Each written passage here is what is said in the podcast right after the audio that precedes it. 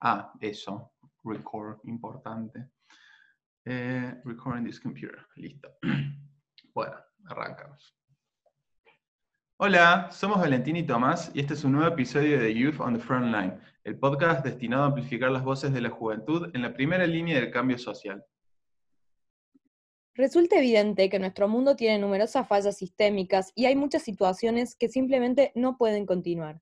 Esto nos lleva a pensar que necesitamos modificar el status quo y hablar de lo incómodo, para así construir una nueva normalidad. Bien se sabe que históricamente ha existido una tendencia a concebir a las juventudes como actores pasivos, meros receptores de políticas públicas, como víctimas o en el peor de los casos como amenazas para la estabilidad social. Lo cierto es que el mundo en la actualidad evidencia un sistema intrínsecamente roto, alarmantes desigualdades, racismo, amenazas a la supervivencia humana por el cambio climático, que pide a gritos una reconfiguración de procesos sociales, lo dado y las condiciones estructurales. Este mundo, y particularmente el año 2020, nos llama urgentemente a repensar, renegociar y reconocer el rol de las juventudes en la construcción de paz, entendida esta no solo como la ausencia de guerras.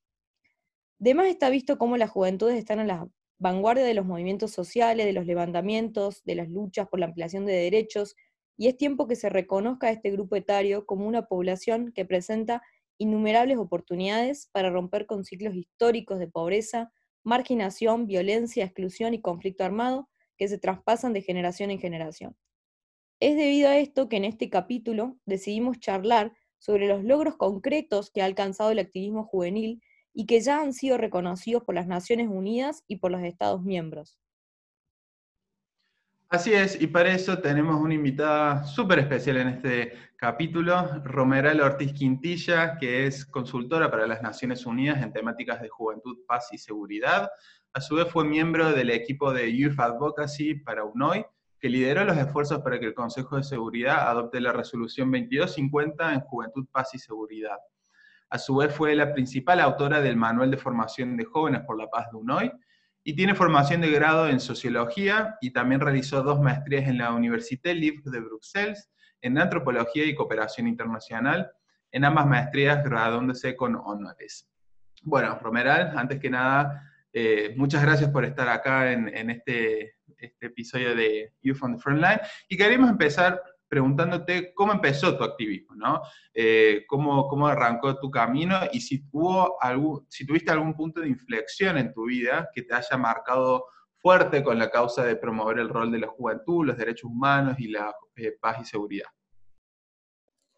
Bueno, muchas gracias Tomás y Valentina por la invitación. La verdad es que estoy encantada de estar en, en este podcast y, y bueno, referente a tu pregunta, yo creo que la verdad es que pensando, pensándome a mí misma como activista, a veces como que da un poco de miedo, ¿no? Parece que es un título que te viene un poco grande. Entonces también quizás ya con esta primera pregunta quisiera decir que igual muchos jóvenes no nos reconocemos siempre como activistas, por mucho que al final lo seamos, ¿no? Y creo que ahí cómo empecé, digamos, todo este camino de activismo fue más por el compromiso, ¿no? Que me, quizás me resuena más como, como palabra, ¿no? Yo pues soy española, he crecido en un, ambiente o digamos en un, contexto europeo, pues con muchos privilegios también, entonces reconociendo esos privilegios y gracias a la educación que, he recibido, pues creo que, me, nació este compromiso, ¿no? De, decir, pues ahí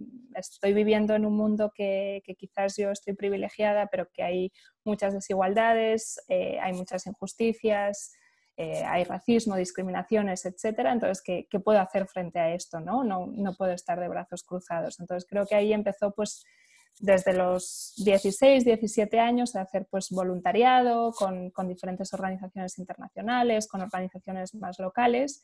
Igual se diría que empieza así mi activismo, ¿no? Aunque, aunque yo creo que es importante también que como, como, jóvenes reconozcamos que quizás no nos gusta llamarnos activistas a todos, pero que al final está la idea de, de compromiso y, de, y de, de, querer cambiar las cosas, ¿no? De que no nos contentamos de cómo están ahora mismo. Y luego como puntos de inflexión yo creo que fue realmente pues estos voluntariados y un primer voluntariado que hice en el que, en el que viajé a Marruecos, yo en ese momento estaba viviendo en, en Bruselas y del barrio de donde yo vivía había, bueno, una cosa muy bastante informal, ¿no? Que nos invitaron a, viajar a Marruecos, a jóvenes que vivíamos en ese barrio y a hacer un, voluntariado allí. Y creo que ahí me di cuenta de la capacidad de, como joven que teníamos, el, grupo que viajamos, de hacer un, un, cambio positivo, ¿no? Y de realmente conectar con otras realidades, conectar con otros jóvenes y aprender muchísimo, porque al final eso es para mí también, ¿no? Que se parece que vamos solo para cambiar, pero en realidad quien estamos cambiando somos nosotros y quien estamos agarrando herramientas, materiales, conocimientos, nuevas actitudes, somos nosotros para luego poder, poder seguir este activismo, seguir eh, con, este, con este compromiso. Y luego, este diría que es un punto de inflexión que fue importante en, mi vida. Y luego el, segundo fue cuando empecé a, con UNOI, que es esta red global de organizaciones juveniles por la paz. Yo estuve trabajando como voluntaria, como coordinadora de proyectos en diferentes organizaciones juveniles miembros de, la red. Y ahí sí que fue un, un, un momento también muy particular porque me di cuenta que dentro de todo el tema de cultura de paz, de promoción de paz, prevención de conflicto, había este ámbito de juventudes y paz. Y entonces ahí es cuando ya empecé como mi camino dentro de, este ámbito muy particular, dentro de todo el tema de paz y seguridad. Así que diría que esos han sido mis dos momentos muy importantes en la vida que han marcado mi camino personal y profesional, ¿no? Porque yo creo que si decimos que estamos comprometidos o activistas es que estos caminos se van mezclando, ¿no? Ya no sabes si es profesional o si es personal, es parte de tu vida, de tus valores, de tus principios. Totalmente de acuerdo con eso. Yo veo como el activismo o este deseo de hacer algo y esta, el voluntariado en sí, por ejemplo, eh, es un camino de ida y es mi parte profesional, es eh, mi, vida personal, me voy a acostar leyendo lo mismo que después leo para el trabajo, y uno es muy, los límites son muy difusos, de hecho no hay límites, uno, yo, mi familia me dice, estás todo el día prendida con las noticias, ¿qué está pasando?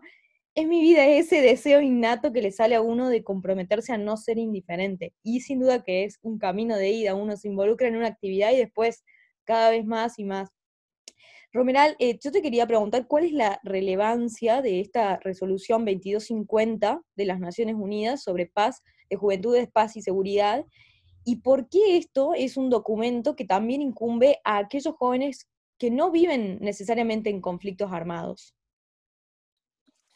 Bueno, esta pregunta me encanta porque yo he trabajado desde varias perspectivas ¿no? con esta resolución de juventud, paz y seguridad. He trabajado, diga, bueno, trabajar, como decías tú, o ser activista, no sé, pongamos la etiqueta que queramos, pero fui pues, eh, digamos, parte de, este grupo que, hizo incidencia política en las Naciones Unidas para que se viese la, aprobación de esta resolución.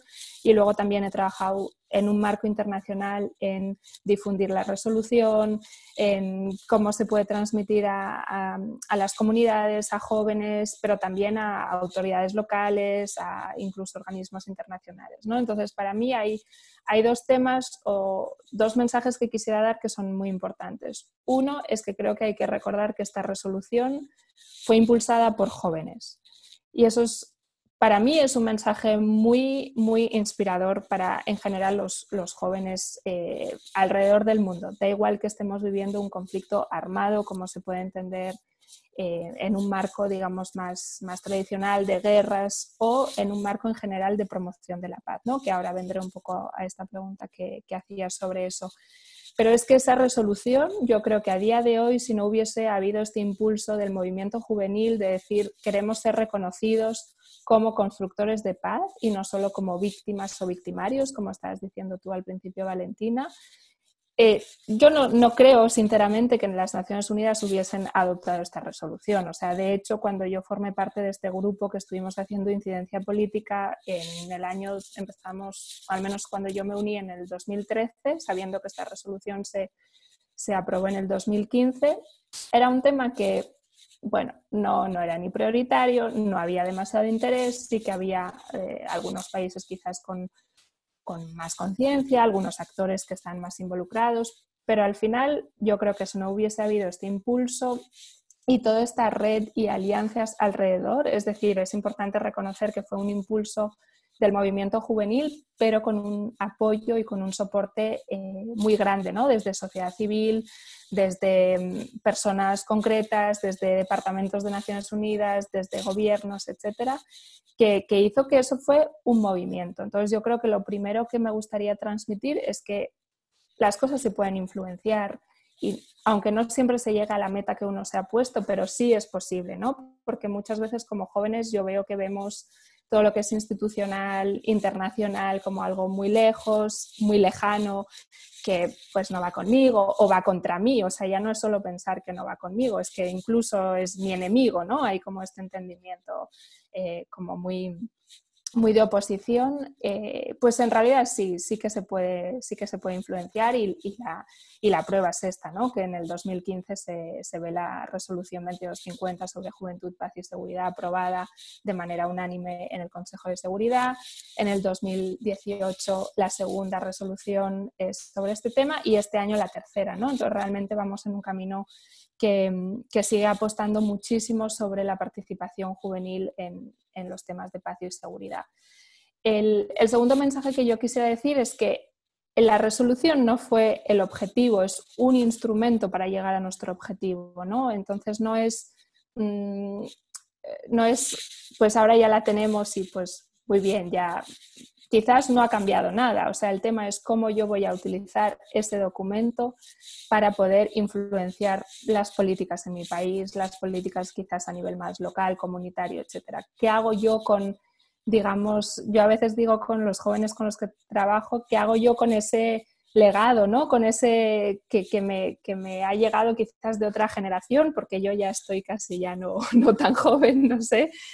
Pero ¿qué hago con eso? ¿Cómo lo utilizo? ¿Cómo puedo seguir influenciando? ¿Cómo puedo seguir apestando por, em, por temas de juventud, paz y seguridad en el, en el, contexto en el que trabajo? Entonces eso es muy importante, ¿no? No entender como que eso fue el fin, eso fue el objetivo, eso ha sido el camino y un instrumento que ahora nos toca, que nos toca trabajar, ¿no? Y yo entiendo que muchas veces hay frustración porque se hace la presentación de la resolución a los jóvenes y luego dicen, ay, pero es que en mi comunidad o en mi contexto, en mi país no se está haciendo nada. Bueno, pues ahí está tu responsabilidad de hacer algo con esa resolución, de crear alianzas con eh, otros actores, con otras entidades, con otras organizaciones. ¿Qué haces con eso? ¿no? Esa es como un poco también la, pregunta, ¿no? Y no solo esperar que las cosas cambien por, por milagro. Y luego al final sobre tu pregunta de mm, la relevancia a nivel de contextos en que no hay un conflicto armado, yo creo que eso fue muy importante en toda la incidencia política que hicimos en ese, en ese momento, en que éramos jóvenes que representábamos eh, diferentes contextos, ¿no? Desde, me acuerdo en ese momento, eh, gente de Colombia que está viviendo pues, un, contexto de conflicto armado, hasta gente eh, pues, europea, como en mi caso, en que se podría entender como, hay, pero no, no hay un contexto de guerra, ¿por qué necesitáis este tipo de resolución? Pero sí hay discriminación, sí hay injusticia, sí hay racismo, eh, sí hay desvalorización de, las y los jóvenes en general, ¿no? Entonces eso fue también una apuesta muy importante de decir que paz va más allá que la ausencia, de, una guerra o de un conflicto armado. Quiere decir todas las condiciones para que tengamos un mundo más, justo. ¿no? Entonces ahí creo que fue importante decir que esta resolución concierne a todos. O sea, no hay un solo país que diga, ah, no, yo ya tengo los deberes hechos. No, todos tenemos que trabajar por una sociedad más justa, que sea a nivel eh, de cambio climático, que sea a nivel eh, de derechos de, de asociaciones, eh, que sea a nivel de libertades. Entonces ahí no, no, creo que no haya nadie que pueda decir que no, que no le concierne esta resolución. Voy a hacer un paréntesis. Em, fíjate si a lo mejor el micrófono te está pegando con el pelo mucho, y porque está haciendo como un ruidito, a lo mejor así te escucho un poquito mejor. Gracias. Em, yo soy, yo soy el encargado del sonido, por eso yo sé que está ahí. Absolutamente de acuerdo, me, me quedo con, con, lo que decías de que el sistema de Naciones Unidas o el sistema internacional a veces va en contra mío, ¿no? Y creo que eso también se ha debido a que, bueno, las Naciones Unidas han tenido un poco de mala fama en algunos casos por algunos eh, eventos, algunas misiones de paz que no eran tales así, eh, etcétera, etcétera. O bueno, o lo mejor también por, por la estructura misma de las Naciones Unidas, es que eso ya genera un poco de descontento, eh, el hecho que haya miembros permanentes, etcétera, etcétera.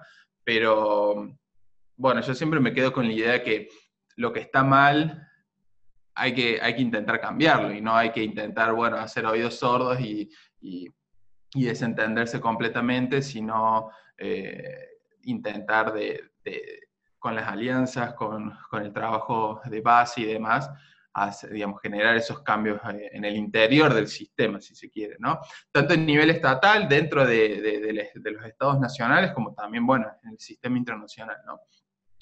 Y bueno, y, relacionando con, esto que decíamos, vos, tuviste la suerte también, ¿no? Y la posibilidad de ver tu trabajo materializado en algo concreto, como fue la, aprobación de, nada más ni nada menos que la resolución 2250, ¿no? Con implicancias globales y, y de gran importancia para el movimiento. Entonces, teniendo en cuenta esto y teniendo en cuenta también que muchas veces la juventud se ve un poco frustrada cuando su trabajo, su activismo, sus campañas y demás, a lo mejor uno siente que, no, que, uno no ve resultados tan tangibles o tan inmediatos y demás, eh, o tan efectivos, ¿no? Queríamos preguntarte cuál crees que son las formas más efectivas en que la juventud pueda hacer activismo y advocacy, y qué estrategias te funcionaron, bueno, a vos y a todo el movimiento, ¿no? Te funcionaron y cuáles no.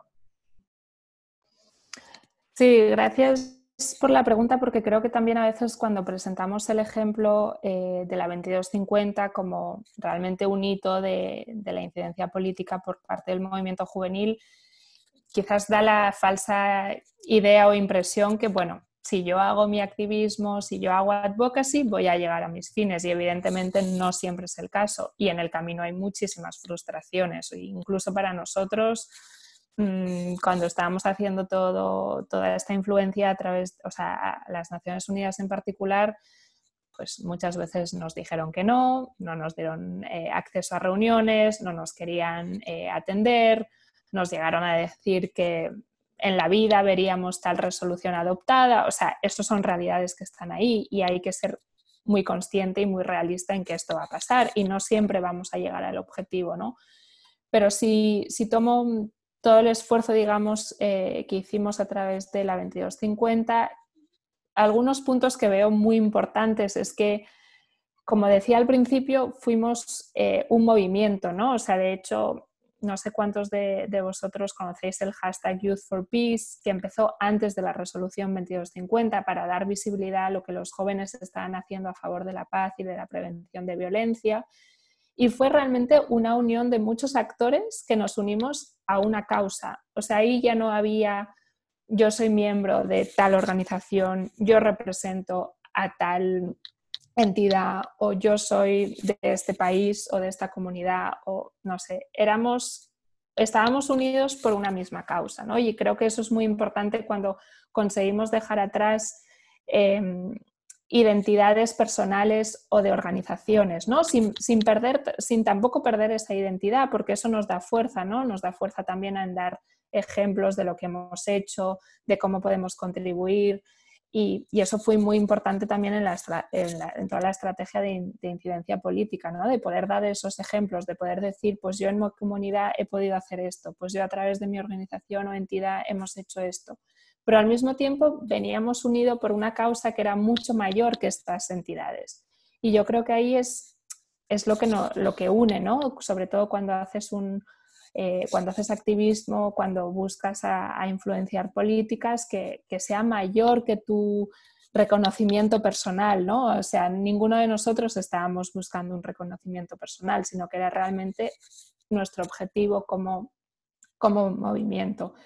Y, y yo creo que también lo que nos, eh, lo que nos ayudó mucho fue el, ser claros, ¿no? Y, no digo que siempre funcionó, porque al principio íbamos muy, muy perdidos, ¿no? Era todo muy nuevo, lo que decías Tomás antes de qué es esto de Naciones Unidas, con quién hablamos, cuál es la persona adecuada, cuál es el departamento, pues son cosas nuevas, ¿no? Y, es una cosa que hay que ir aprendiendo y a nosotros nos pasó, ¿no? Que al principio íbamos a reuniones y nos hacían preguntas y no sabíamos, ¿no? O sea, no íbamos del todo preparados. Entonces, reconozco que hay una parte de preparación, eh, de poder ser muy claros en los objetivos, ¿no? O sea, piensa que a veces te, te puedes reunir con personas con las que igual no tienes más de 10 minutos, pues en esos 10 minutos tienes que poder dar un mensaje muy claro de qué estás buscando, cómo piensas conseguirlo, qué necesitas de ellos, ¿no? Porque a veces vas a reuniones y la gente no le queda muy claro qué me estás pidiendo, qué quieres que yo haga exactamente, ¿no? Entonces yo creo que, toda esa preparación es eh, fundamental y que a nosotros en, algunos puntos nos, nos, falló o no tuvimos. Y luego hay un factor, pues que evidentemente haya digamos, una coalición ¿no? de, esto que comentaba antes, de tener estos aliados que te refuercen ¿no? y que pueda ser al final todo un movimiento. Yo creo que estos fueron como elementos esenciales y, de todas maneras yo creo que al final tienes que, tienes que perseguir el objetivo, o sea, tienes que estar claro. Y si en el camino hay muchas piedras, pues habrá que seguir con eso. O sea, yo, todas las reuniones que tuvimos en que nos decían, mira, muchas gracias, pero esta, esta resolución no la vas a ver en tu vida, pues bueno, ¿nos hubiésemos podido parar después de esta reunión? Sí, pero el hecho que estábamos convencidos de que lo que estábamos haciendo tenía un valor y que había que mover conciencias y que había que seguir persiguiendo el objetivo, nos hizo quizás llegar a que, bueno, vas superando estas frustraciones, vas superando estas puertas que te van cerrando, vas superando estos nos, vas superando eh, todos estos obstáculos. ¿no? Entonces yo creo que ahí la perseverancia y, el creer en la causa es, fundamental. Sin duda que, hay que tener muy presente siempre el por qué se hace lo que hace. Eh, siempre sabemos qué queremos, bueno, pero eh, necesitamos diagramar estrategia del cómo lo vamos a conseguir. Justo ayer escuchaba una charla que decía que lo que te lleva del qué al, al, cómo es el por qué. Y a veces uno se va a enfrentar ¿no? con, con todas esas barreras y cuando uno siempre mantiene el, el porqué en el medio de lo que hace, eh, le permite lidiar con las frustraciones, eh, le permite lidiar con todos estos obstáculos que conllevan no solamente tremendo trabajo que vienen haciendo, sino también ser joven, porque a veces el ser joven acarrea un montón de, de otras barreras. Y mm, yo te quería preguntar, Romeral, si, si vos notás algún eh, nivel diferente de desarrollo en, las discusiones a nivel global en torno a la juventud, porque, por ejemplo, yo veo que hay algunos países o algunas sociedades en lo que esta discusión ya está bastante avanzada y están debatiendo en cómo incluir a la juventud de una manera significativa en espacio de toma de decisión. Pero sin embargo hay otros lugares en los que todavía se debate si es que hay que incluirlos. O, ni eso, ni siquiera se debate. Te cito un ejemplo concreto. Por ejemplo, en la Unión Europea yo sé que los jóvenes tienen numerosos puntos de entradas eh, de cómo eh, acercarse a las autoridades, de cómo eh, dar, dar a conocer su opinión y demás. Sé que está el Parlamento Europeo de la Juventud, tienen un montón de plataformas o espacios.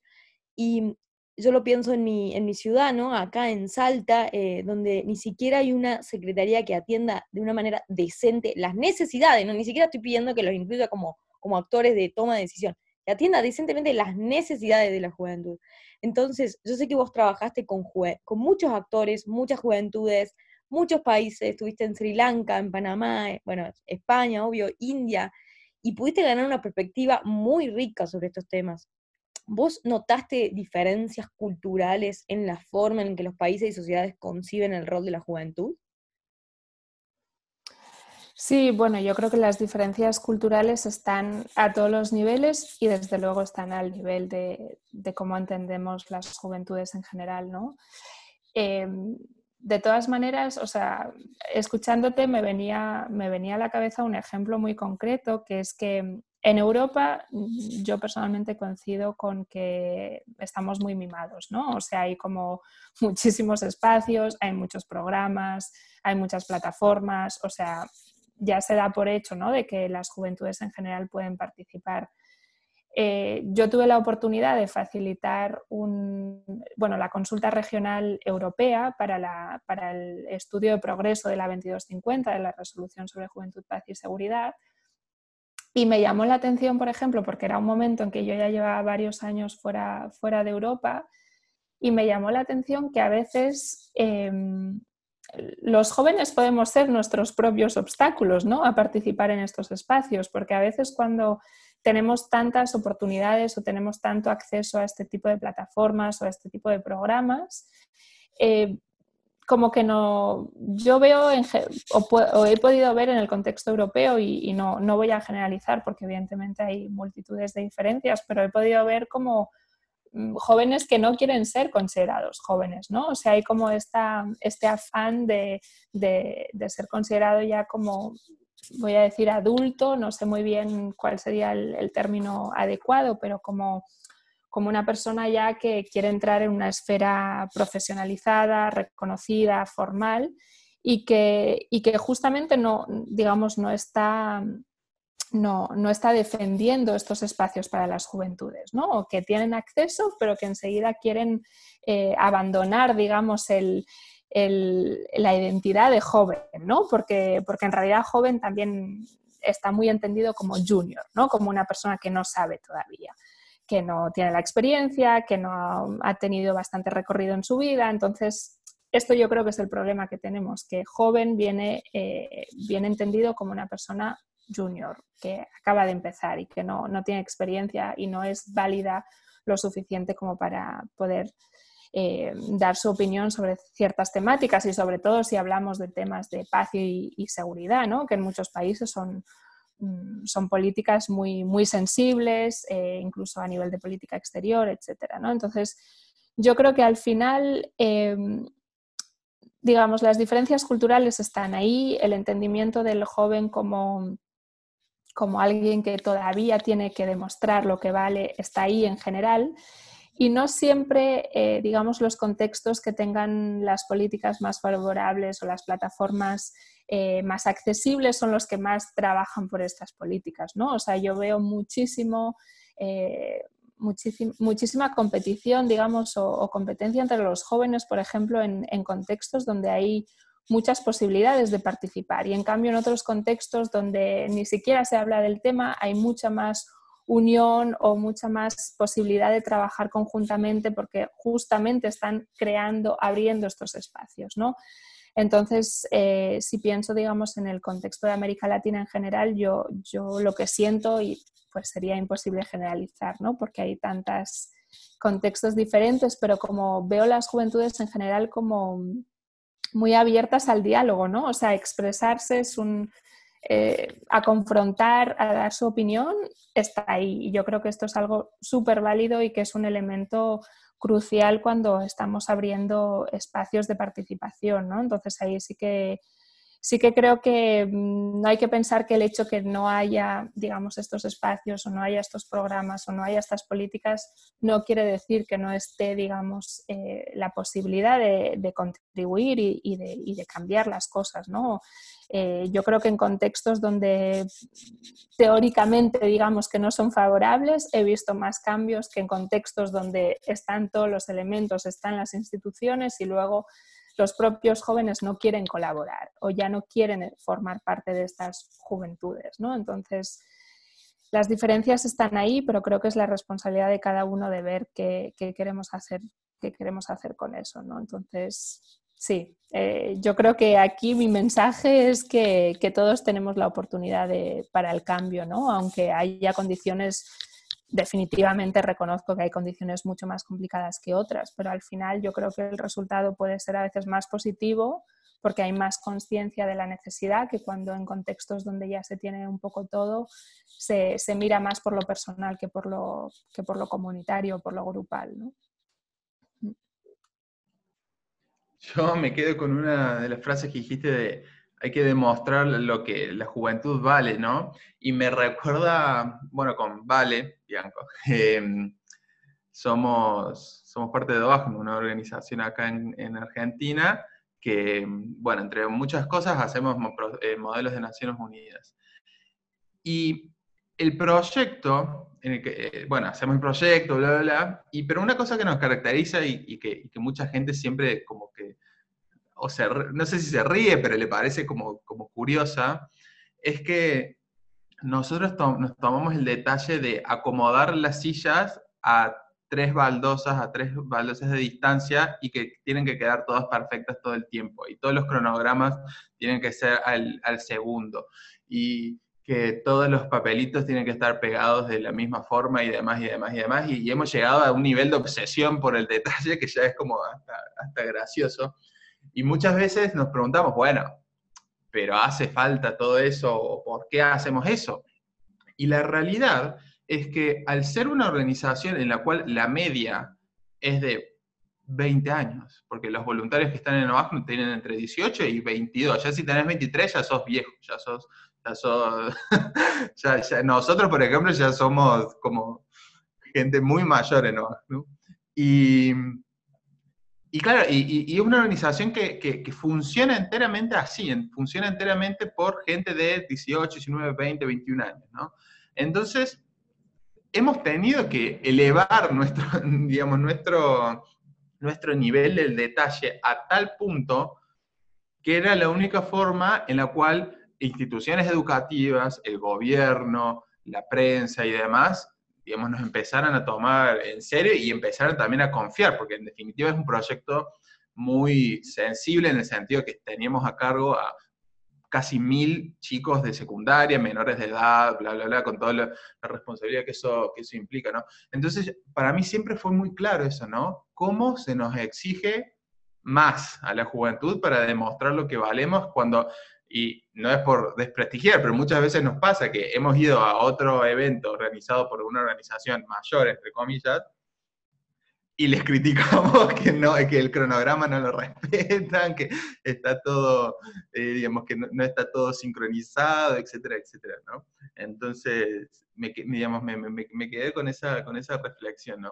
Y bueno, y después del otro que hablaba sobre, sobre, bueno, los distintos contextos, cómo en aquellos ámbitos en donde la participación juvenil ya está muchísimo más institucionalizada, como la Unión Europea y demás, y cómo bueno, también me quedo con esto de cómo se empieza a convertir en una cuestión de, competencia,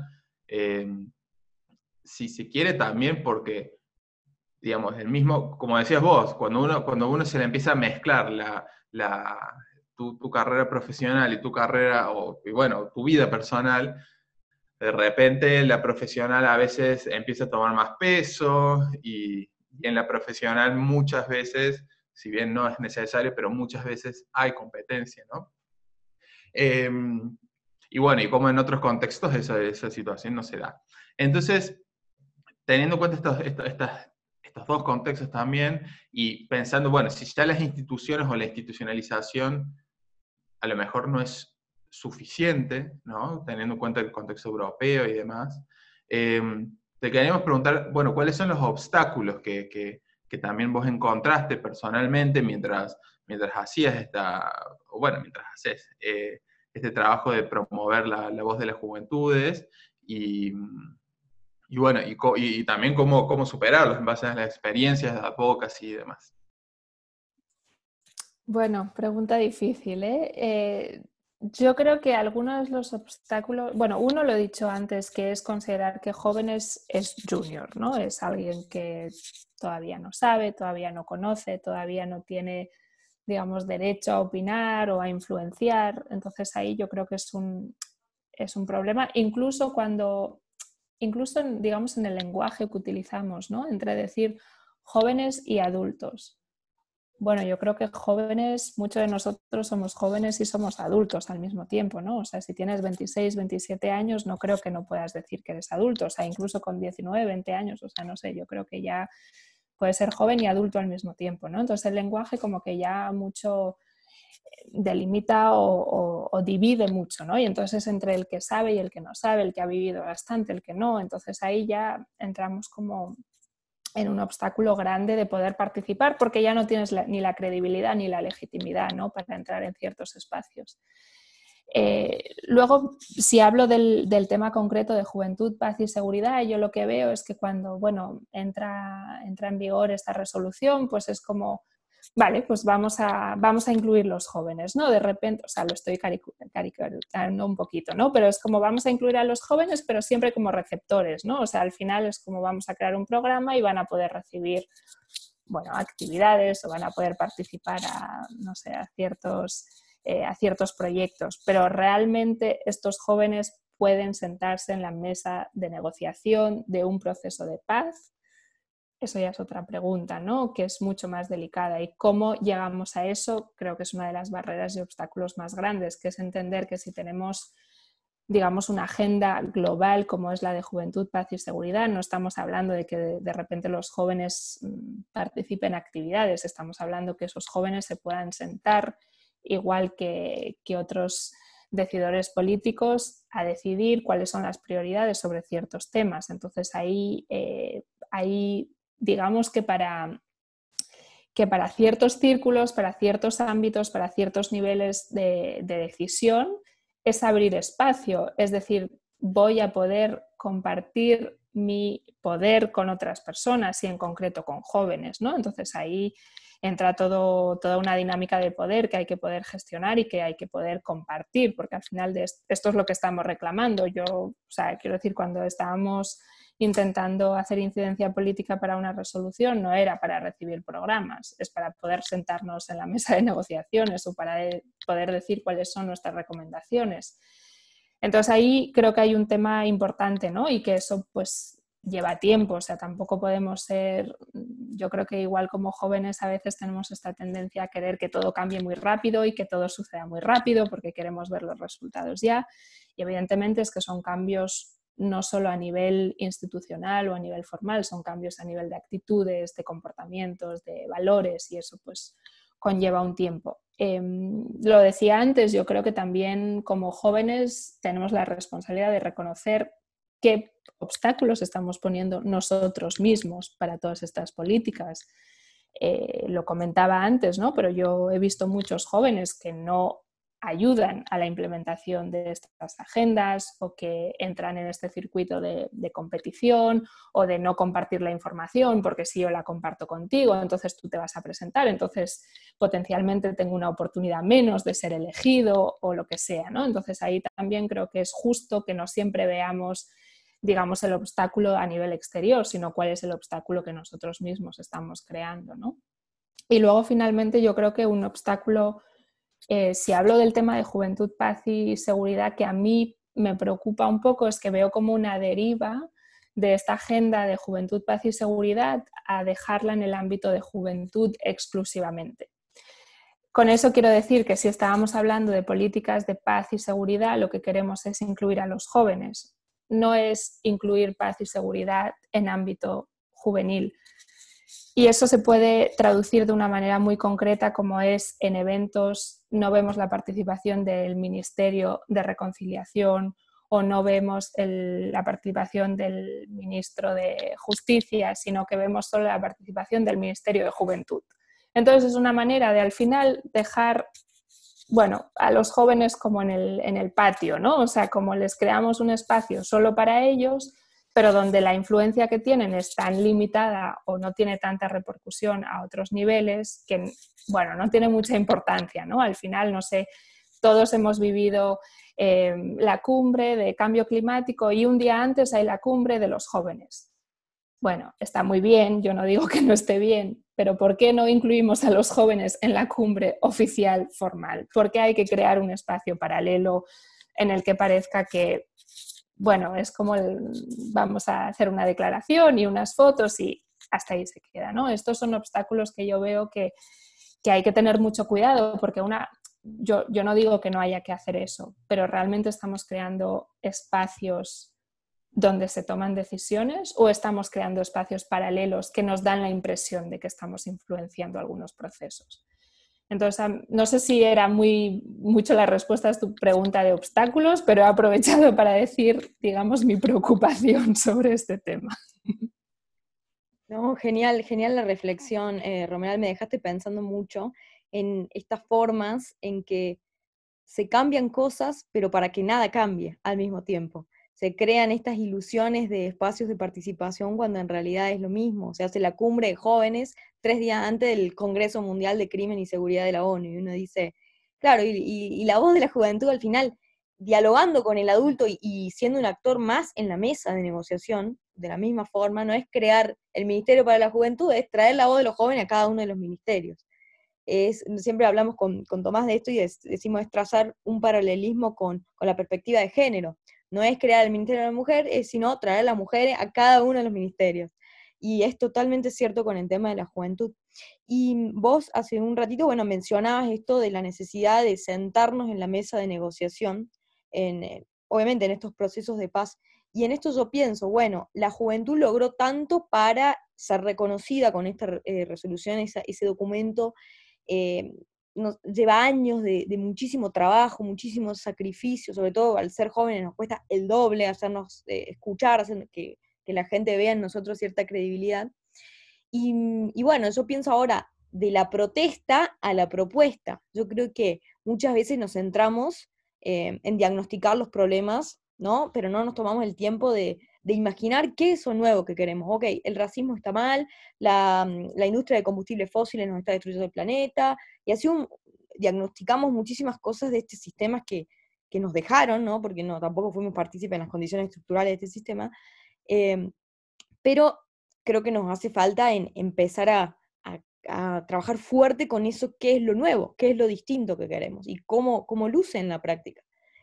Y mm, en este sentido, si pudieras imaginar vos una nueva normalidad, entre comillas, ¿qué rol tendría la juventud en este mundo, por ejemplo, post pandemia? Eh, ¿Cómo sería esa nueva normalidad? ¿Cómo te la imaginás? Eh, ¿cómo, qué rol asignarías a los jóvenes? ¿O qué, por ejemplo, qué temas tendrían en, la agenda? Eh, no lo sé, ¿cuál es tu apreciación de este mundo imaginativo? Bueno, otra pregunta difícil, porque la verdad es que en general, y esta pregunta creo que, pasa mucho, ¿eh? o sea, ahora con, el tema de la pandemia y como, ¿y los jóvenes qué pueden hacer en todo esto? ¿no? Y no sé si me gusta o no me gusta, porque me, parece que asignar un rol es también como, como limitar mucho, ¿no? Y como también un poco lo que decíamos antes de entonces, pues solo podemos hacer eso. O tenemos como una cierta carga, ¿no? Los jóvenes tenemos que ser Em, innovadores, ¿no? O sea, siempre hay como esta idea de que ellos piensan eh, cosas más diferentes y pues no estoy segura, o sea, a veces sí y a veces no. Y creo que poner este peso de que tenemos que ser innovadores y tenemos que traer nuevas ideas, no siempre es realista, no siempre es verdad. Y, no sé, yo si, si hablase de rol, creo que, que me gusta mucho pensar en las juventudes como como un puente entre generaciones, ¿no? Y creo que eso es lo que tenemos entre... Eh, estamos ahí como entre diferentes generaciones, entendimientos entre, entre diferentes momentos vitales, también entre diferentes niveles ¿no? de la sociedad y creo que ahí me gusta ¿no? como esta idea de puente, que podemos acceder a diferentes espacios, podemos entender diferentes digamos, propuestas de trabajo, de, hacer las cosas. Y si pienso en un contexto de post o, pandemia, porque no sé si podemos hablar todavía de post pandemia, pero creo que eh, uno de los valores añadidos de las juventudes realmente va a ser todo el tema digital, ¿no? O sea, vemos que estamos pasando a un mundo totalmente digital y, que, los jóvenes en general, repito, no es, no es la realidad para todos, pero que sí que manejan las redes sociales, eh, todo el contexto de, Internet, de páginas web, y entonces si vamos a pasar a un mundo mucho más eh, digital, que